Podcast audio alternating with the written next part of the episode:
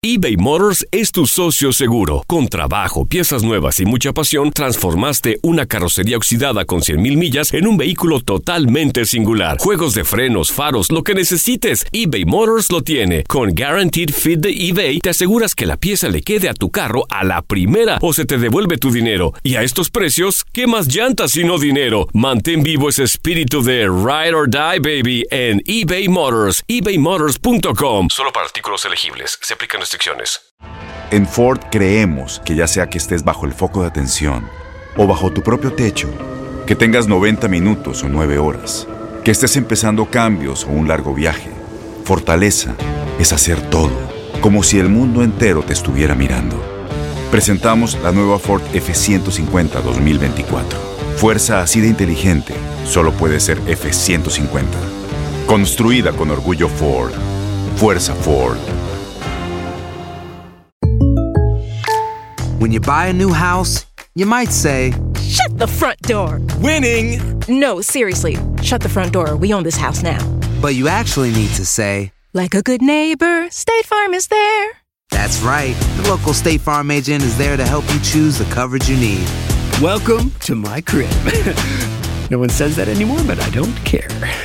So just remember, like a good neighbor, State Farm is there. State Farm, Bloomington, Illinois. Boost Mobile tiene una gran oferta para que aproveches tu reembolso de impuestos al máximo y te mantengas conectado. Al cambiarte a Boost, recibe un 50% de descuento en tu primer mes de datos ilimitados. O, con un plan ilimitado de 40 dólares, llévate un Samsung Galaxy A15 5G por $39.99. Obtén los mejores teléfonos en las redes 5G más grandes del país. Con Boost Mobile, cambiarse es fácil. Solo visita boostmobile.com. Boost Mobile, sin miedo al éxito. Para clientes nuevos y solamente en línea, requiere AroPay. 50% de descuento en el primer mes requiere un plan de 25 dólares al mes. Aplican otras restricciones. Visita boostmobile.com para detalles.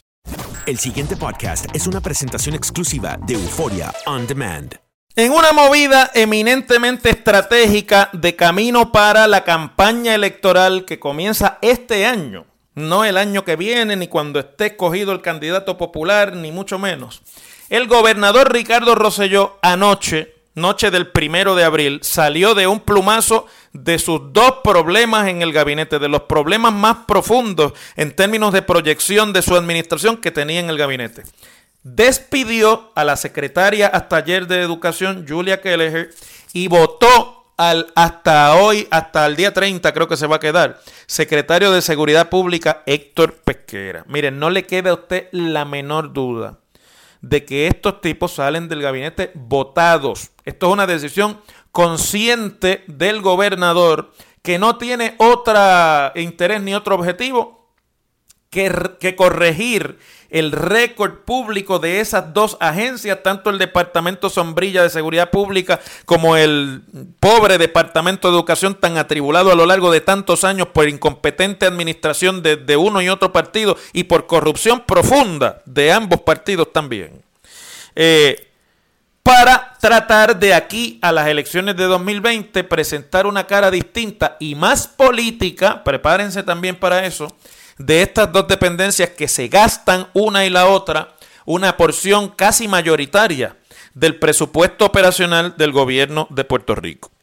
La secretaria, que esta mañana dio unas declaraciones al periodista Rafael Lenín López, que yo estuve escuchando, pues evidentemente estaba hablando con las muelas de atrás y estaba lo que se dice bien eh, briefed, estaba bien preparadita para que no se le saliera un solo detalle, pero con su demeanor y con su forma de comunicar, uno sabía que esta es una persona que le hubiese encantado quedarse dirigiendo el departamento. Pero, pues no es así, porque el gobierno ahora está enfilando el camino para enfrentar una campaña política en la que la efectividad del gobierno la transparencia del gobierno y no solamente eso, sino los resultados de todos los cambios y de la incompetente administración en algunas áreas van a ser puntos focales de esa campaña. Gobernador Rosselló ahora ya no es cuestión de la estadidad ni esto y lo otro, tiene que ir a la próxima elección a responder con su récord público, con su récord como administrador, con sus relaciones con el gobierno de Trump. Por eso es que está polarizando también la pelea con Trump. Ahorita vamos a ver ese tema.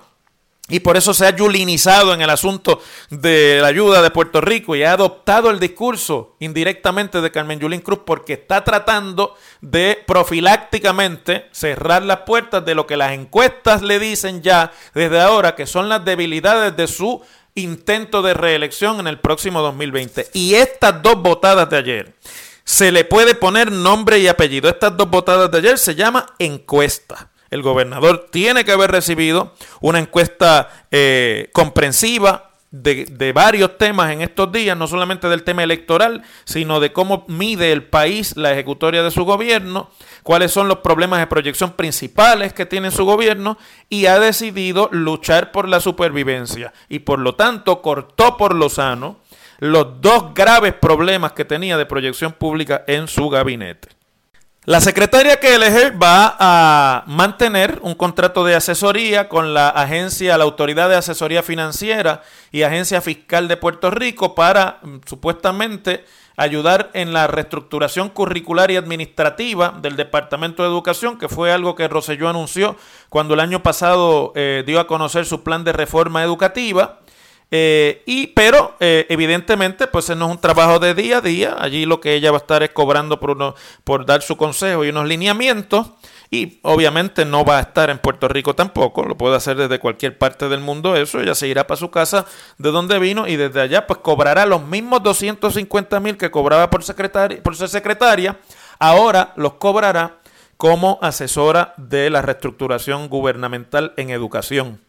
La salida la hacen bien planificada. El gobernador le ha dado una puerta elegante a Julia Kelleher para que se vaya con vamos, un artículo de, dos de las primeras dos páginas del Nuevo Día con fotos básicamente de relaciones públicas en el periódico para Julia Kelleher y con toda una oportunidad de en dos páginas explicar por qué la votaron, sin decir que la votaron y además explicar lo que ella eh, pues ve como su obra dentro del departamento. Tengo que echar por delante, ustedes lo saben porque yo he sido con ustedes transparente en eso, que en algunas de las decisiones que la secretaria Keller tomó en sus dos años de incumbencia, yo creo que hizo lo correcto, fueran antipáticas o fueran eh, poco simpáticas, pero hay cosas ahí de profundos males de muchos años en ese departamento que no se pueden reformar. Hay que romperlos como toro, toro en cristalería y ella pues tenía esa visión y en algunas de ellas yo debo reconocer que hizo el intento de, con su estilo particular, reformarlo. Obviamente ya,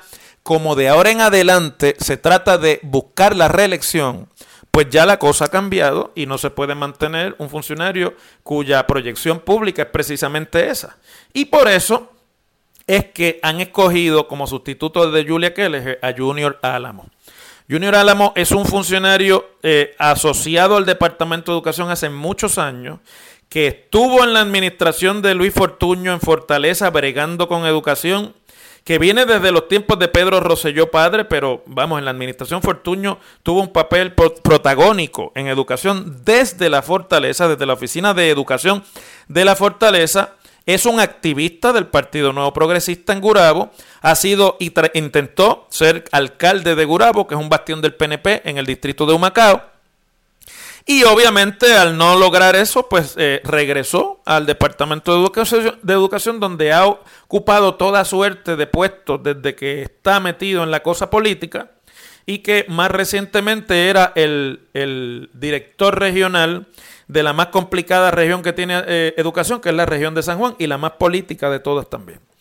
Pero pues Junior Alamo viene a dirigir el departamento, le dicen Eleuterio, pero en la vida política se le conoce, o sea, se llama Eleuterio, pero en la vida política se le conoce por Junior y yo no lo culpo, ¿verdad? Así que yo le uso el nombre que él ha utilizado en la vida política cada vez que ha intentado tener protagonismo en ella. Pero en educación, en sus diferentes encarnaciones como eh, en gobiernos del PNP, ha dirigido recursos humanos, eh, ha sido director de la región de San Juan, ha estado, como ya les dije, en Fortaleza, ejerció como ayudante especial en la región educativa de Caguas, pero sobre todo viene a cuidar el lado político, viene a restablecer o a tratar de establecer buenas relaciones con los gremios, especialmente con la, con la unidad apropiada, que es la Asociación de Maestros, eh, con los que evidentemente no había ningún tipo de buena comunicación después de que se acabó la luna de miel. Ustedes recuerdan cuando la Asociación de Maestros parecía la Oficina de Relaciones Públicas de Julia Kelleher y parecía fundamentalmente que era la versión en español de las cosas que decía Julia Kelleher y no se entendían. Pero ahora ese amor se acabó porque Julia Kelleher empezó a hacer las cosas que vino a hacer y esa, esa relación hay que restablecerla, no solamente con la asociación, sino con otros medios. Y por eso es que escogen a un político.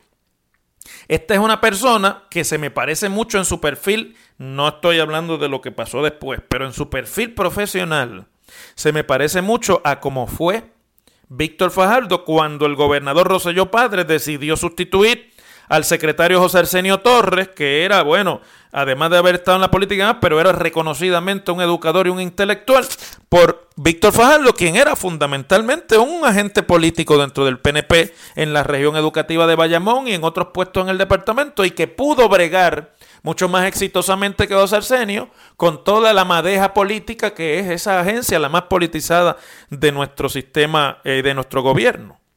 Lo nombra el gobernador Rosselló interinamente y mucha gente me ha preguntado, ¿pero por qué no lo nombró de una vez? Bueno, eso es bien sencillo. Lo que pasa es que el Senado de Puerto Rico está en sesión. Hay sesión del Senado y la Constitución dice que cuando el, eh, ocurre una vacante eh, durante el periodo de sesión del Senado, el gobernador no puede llenar la vacante inmediatamente, ni esa persona puede ocupar inmediatamente su vacante, sino que eh, tiene que enviarse primero el nombramiento a confirmación del Senado y cuando el Senado confirme antes del término de la sesión, entonces esa persona toma posesión. Lo que hay que ver es si lo nombran secretario interino y si luego van a nominarlo finalmente para el puesto de secretario, lo, que, lo cual sería darle la vuelta al esquema constitucional con algo que ya aprobaron el otro día cuando tuvieron que sustituir temporalmente a la secretaria de Justicia ante las acusaciones que enfrentaba. Mientras tanto, y porque no tengo mucho tiempo, pero vamos a tomarlo en la perspectiva que es, pues el gobernador aprovechó para salir de Héctor Pesquera. Héctor Pesquera es sin duda el funcionario que peor proyección tiene en este gabinete no tiene un ápice de respaldo dentro del, del departamento que dirige, ni de, de la policía, ni de los bomberos, ni de la agencia emergencias médicas, ni de ninguna de las dependencias que crearon ahí. Y en su ejecutoria, durante y luego del huracán María, realmente ha dejado mucho que desear. Es un ha sido un fracaso en términos de proyección pública. Su manejo inclusive de las oleadas de asesinatos y del resurgimiento de la violencia hace un par de meses y su eh, pobre manejo de eh, la comunicación pública por su personalidad y más recientemente pues su relación casi ridícula con la prensa de Puerto Rico lo habían convertido ya en un enorme lastre para esta administración. Nadie cree que la seguridad pública está mejor en Puerto Rico bajo pesquera de lo que ha estado antes eh, tiene el odio de todos los gremios laborales de la policía y además no ha logrado ni una sola de las reformas a las que vino a la policía. Es decir, la ejecutoria de pesquera en términos de, de ejecución de obra de gobierno es la peor del gobierno de Puerto Rico, sin lugar a dudas. O sea que esto era una cuestión de tiempo que se caía de la mata y que en realidad no había ocurrido cuando, cuando tuvo que ocurrir por el respaldo que tenía Pesquera como agente del FBI de las autoridades federales en Puerto Rico, que ustedes saben que salió la, fiscal federal a decir que si se iba a pesquera, entonces sí que había un caos en la seguridad. Y esa es la única razón por la cual a pesquera no lo votaron en enero. Pues se usa la misma excusa de siempre de que pues va a atender la familia y va a dedicarse a la familia, pero en realidad los dos despidos son, eh, obviamente no son voluntarios. Pero este era el más fácil de justificar y por eso el gobernador pues no le ha temblado la mano en aprovechar la doble partida, ya que iba a salir de Julia Kelleher de decirle a Pesquera, bueno, aprovecha tú y te vas de una vez. En términos estratégicos, bueno, no han todavía anunciado un sustituto. El gobernador dijo hoy que ya pronto designará un sustituto para Pesquera, pero eso da igual porque la policía la dirige un comisionado que ahora podrá hacer algo. Mientras Pesquera le respiraba en la nuca, no lo podría hacer. Bueno, pero en términos políticos, mis amigos, ustedes que me escuchan, ustedes saben que yo digo aquí las cosas como son, no se equivoquen con estas movidas. Son dos buenas movidas del gobernador. Yo no sé si van a tener el efecto de recuperar la proyección y la imagen pública que el gobierno no tiene y que ha perdido en estas dos tan importantes dependencias de la ejecución gubernamental, sobre todo porque Pesquera la semana pasada en su encuentro con la Junta de Supervisión Fiscal, pues fue un desastre. Y allí le dijeron lo que hay, ¿verdad? Eh, allí demostró además la incompetencia administrativa suya. No sabe nada de lo que es administración eh, y sobre todo de administración de presupuestos. Pero, eh, pues Evidentemente, me parece a mí que el gobernador tiene un segundo aire, está más o menos en la mitad de su administración, y esta es una movida para desinflar malasañas, para desinflar descontentos y para tratar entonces de una perspectiva política de enfocar la proyección de estas dos agencias de camino a la campaña. Si lo logra, el gobernador habrá hecho hoy una de sus movidas estratégicas más importantes. Si no lo logra, aún así lo ha intentado. Y yo creo que desde la perspectiva política uno tiene que darse cuenta que aquí detrás de esto, como les dije hace un ratito, lo que hay es tratar de coger impulso y de no llegar al periodo eleccionario y de campaña con una ejecución gubernamental tan impugnada como ha sido la de este gobierno y especialmente la de esas dos agencias. No es una movida tonta, no es una movida... Vamos a escuchar a la oposición hoy diciendo lo que tenga que decir, porque lo son, pero en el fondo es una buena movida del gobernador. ¿Que tendrá efecto o no? Vamos a esperar. Pero eh, no se le puede acusar de no darse cuenta de cuál es su realidad política y tratar de salir de ella. Las cosas como son.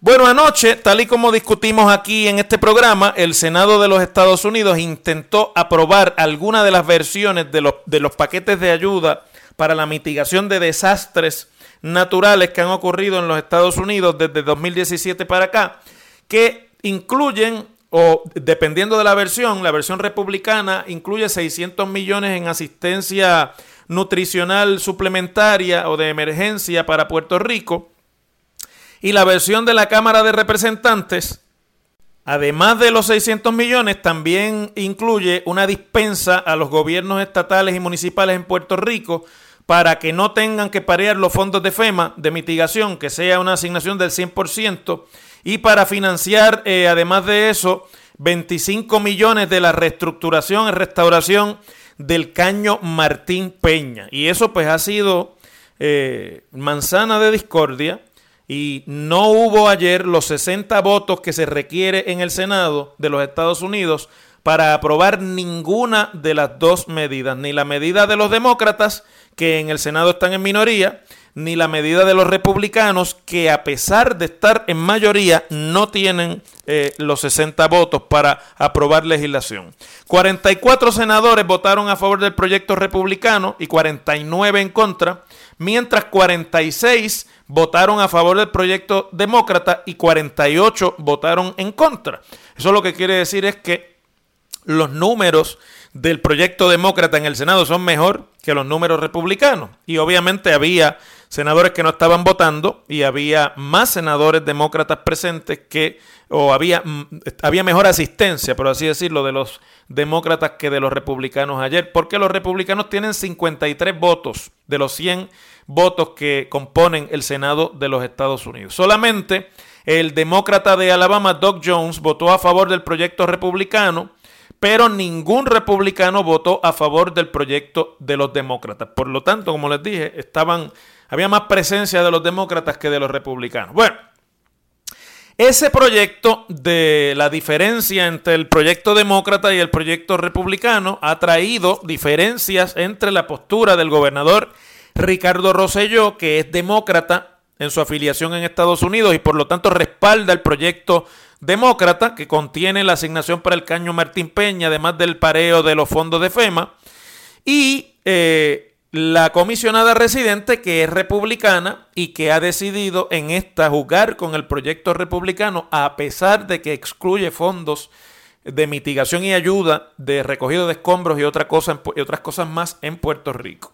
De todas maneras, esto se ha quedado en una especie de tranque. No hay votos para mover nada en el Congreso de los Estados Unidos y eso ha traído una mañana de hoy bien activa y una noche de ayer tan activa como fue la de la votada de Kelleher y de Pesquera, así mismo fue también en Casa Blanca. El presidente eh, Donald Trump estuvo toda la noche tuiteando sobre Puerto Rico una vez conoció el resultado de la votación en el Senado, ha convertido en punto focal de su estrategia para presionar al Senado el asunto de Puerto Rico.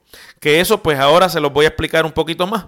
Y en la mañana de hoy volvió nuevamente a la carga, no solamente haciendo eh, declaraciones fuertísimas sobre el, el gobierno de Puerto Rico y los políticos en Puerto Rico, sino nuevamente retomando su ataque enfocado en la figura de la alcaldesa de San Juan, Carmen Yulín Cruz, a quien esta mañana en un tuit del presidente trató de en forma eh, bien dura, le bajó con todo a Yulín esta mañana Donald Trump.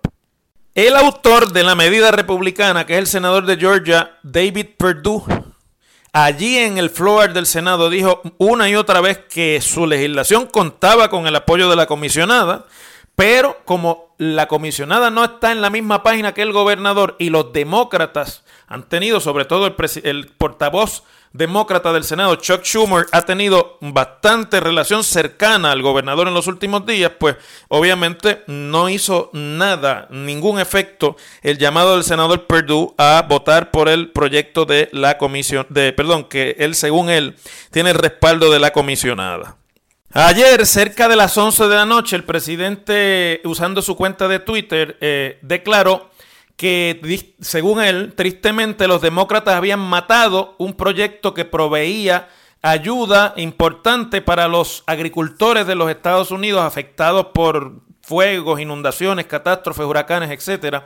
Y además de eso, según el presidente, más dinero para Puerto Rico, a pesar de que, miren la declaración, Puerto Rico había recibido más dinero que ningún otro lugar en la historia luego de un eh, de una catástrofe natural. Y entonces ahí se descolgó y dijo, la gente de Puerto Rico es, great, ustedes saben que él le usa mucho esa palabra, o sea, es eh, grandiosa, pero los políticos son incompetentes y corruptos. Hablando de los políticos en Puerto Rico, ahí no singularizó a nadie. Inmediatamente dijo que Puerto Rico había recibido más dinero que Texas y que la Florida combinados y que aún a pesar de eso el gobierno de Puerto Rico, un ataque directo a la administración de Rosselló, sin mencionarlo, no podía hacer nada bien y que Puerto Rico es un desastre, the place is a mess puso, o sea, el lugar es un desastre, nada funciona. FEMA y el ejército trabajaron con la emergencia, estoy citando el tweet de Trump, no me cojan esto como mi opinión, eh, hicieron milagros, eh, pero los políticos como, fíjense, ahí es que viene el golpe, los políticos como la alocada e incompetente, dice Donald Trump, alcaldesa de San Juan, han hecho un trabajo tan pobre en lograr que la isla se recupere eh, y que 91 billones de dólares eh, han sido aprobados para Puerto Rico y que los demócratas quieren darnos más dinero cogiendo, aquí es que viene la clave de lo que Trump está haciendo, que yo quiero que ustedes no, lo, no, se vayan por el lado del chisme y de la cosa pasional. Donald Trump inmediatamente dice, y que los demócratas le quieren dar más dinero, cogiendo el dinero de nuestros agricultores, hablándole de los Estados Unidos y de tantos otros. Y entonces utiliza para eso la palabra disgraceful. Esta mañana, a las siete y media de la mañana, volvió nuevamente y dijo, eh, otra vez en Twitter, que Puerto Rico había recibido 91 billones de dólares por el huracán, más dinero que ningún otro lugar eh, jamás por un huracán en los Estados Unidos y que todos los políticos locales lo que hacen es quejarse y pedir más dinero. Que las encuestas, escuchen, dicen eh, y, que son incompetentes los políticos de Puerto Rico. Eh, y, mejor dicho, los, políticos, que los políticos son eh, grossly incompetent, o sea, generalmente incompetentes y que gastan el dinero estúpida y corruptamente. Y que eso solamente lleva a los Estados Unidos a gastar dinero eh, que, no, que no tiene efecto. Y por ahí se descolgó diciendo que los políticos, lo que mejor que le ha pasado a Puerto Rico es él, el presidente Donald Trump, que la gente de Puerto Rico somos maravillosos, pero que el liderato eh, es, malo en Puerto Rico y que eh, lo que hacen es votar el dinero y que Estados Unidos no puede continuar haciéndole daño a los agricultores y a los estados de esa forma tan, con esos pagos tan masivos que hacen falta y que por el asunto de Puerto Rico eh, no están pudiendo aprobarse y por lo tanto que somos unos malagradecidos. A lo cual, esta mañana el gobernador Rosselló, en esta estrategia de yulinización de su mensaje en los Estados Unidos, que ha utilizado desde la entrevista con CNN, en la que dijo que le daría un puño en la nariz a Donald Trump, pues se dedicó a estar tratando de contestarle los tweets a Trump. Y es patética la, la, reacción del gobernador porque es evidente que el gobernador lo que hace es buscando un golpe de suerte de que como hace con Yulín, el presidente Trump lo mencione para convertirse él en punto focal de apoyo de las huestes antitrumpistas en los Estados Unidos. Pero Trump una y otra vez eh, consistentemente lo ignora. Miren, vamos a ver esto y analizarlo como es, las cosas aquí como son. Donald Trump le importa un bledo si finalmente se aprueba o no la ayuda para Puerto Rico. Yo no dudaría que termine negociando con el Congreso algo sobre Puerto Rico y dé los 600 millones y firme los 600 millones y otras cosas más.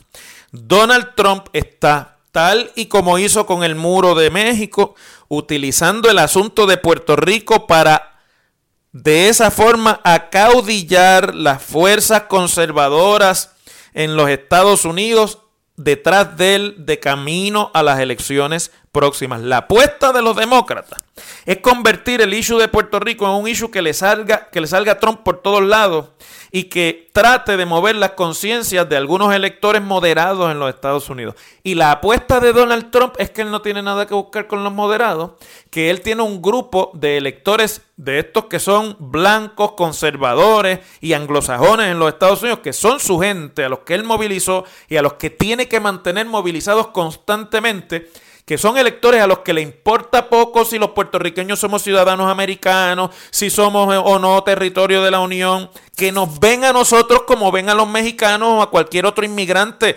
llámese eh, africano, llámese latino, llámese puertorriqueño, llámese de, cómo se llame. Y Donald Trump está aprovechando el spotlight que los propios demócratas han creado sobre este tema para acaudillar a esa gente. Va a estar jeringando con esto y va a seguir tuiteando. Mientras aquí nos divertimos con el chisme, él lo que hace es utilizando el punto focal de Puerto Rico para que sus huestes eh, conservadoras despierten y vean las acciones de los demócratas en el Congreso, dándole dinero a gente que no son anglosajones y que no hablan inglés y que son este, gente pobre, vamos, directamente hablándolo así, como un peligro, como algo que le están quitando a los anglosajones norteamericanos para dárselos a quienes no se lo merecen. De eso es que se trata esto. No tengo la menor duda de que si el impasse continúa, cuando esto empieza a costarle votos a él, porque como quiera el dinero no llega, pues él llegará a un acuerdo y estoy seguro que algo de ese dinero se aprobará para Puerto Rico. Pero mientras tanto, le está sacando el jugo al tema y está obviamente ganando escapularios a costa de Puerto Rico y de la pelea con Puerto Rico en su electorado y en su base republicana. ¿Verdad que eso no se lo dice a nadie? Nadie le, le, advierte estas cositas de cómo es que verdaderamente funciona la política americana. Por eso es que usted no se va de aquí a las 2 de la tarde todos los días. Las cosas como son. El pasado podcast fue una presentación exclusiva de Euphoria On Demand. Para escuchar otros episodios de este y otros podcasts, visítanos en euphoriaondemand.com. Boost Mobile tiene una gran oferta para que aproveches tu reembolso de impuestos al máximo y te mantengas conectado. Al cambiarte a Boost, recibe un 50% de descuento en tu primer mes de datos ilimitados. O, con un plan ilimitado de 40 dólares, llévate un Samsung Galaxy A15 5G por $39.99. Obtén los mejores teléfonos en las redes 5G más grandes del país. Con Boost Mobile, cambiarse es fácil. Solo visita boostmobile.com. Boost Mobile, sin miedo al éxito. Para clientes nuevos y solamente en línea, requiere AroPay. 50% de descuento en el primer mes requiere un plan de 25 dólares al mes. Aplican otras restricciones. Visita Boost para detalles. Todos los sándwiches tienen pan. Las hamburguesas también. Pero estos panes, calientes, dorados, suaves y hechos al vapor, estos son especiales. Reservados para lo mejor de lo mejor, el filet fish y tú. En ese orden. Y llévate dos deliciosos filet fish con un patty crujiente de pescado, queso y salsa tártara de McDonald's por 6 dólares. Solo por tiempo limitado. Precio y participación pueden variar. No puede ser combinada con ninguna otra oferta. Producto individual a precio regular. Ba-da-ba-ba-ba. ¿Sabías que la línea 988 de prevención de suicidio y crisis ahora ofrece opciones de mensaje de texto y chat en español? Si tú o alguien que conoces está pasando por una situación difícil o por una crisis de salud mental, la línea 988 te conecta con ayuda especializada 24 horas al día, 7 días a la semana. Ahora puedes llamar o textear al 988 o visitar la página línea988.org para hablar con un consejero especializado en tu idioma. Hay esperanza. La línea 988 funciona. Este abril te invitamos a nuestra feria virtual Univisión Contigo rumbo a la universidad. Conéctate virtualmente con representantes de colegios y universidades en la costa este, desde Nueva York a Florida. Aprende sobre ayuda financiera, becas y otros recursos para continuar tu educación. Regístrate para asistir y para la oportunidad de ganar una tableta. Te esperamos en Univisión Contigo rumbo a la universidad del 3 al 9 de abril. Regístrate ya en univision.com diagonal universidad.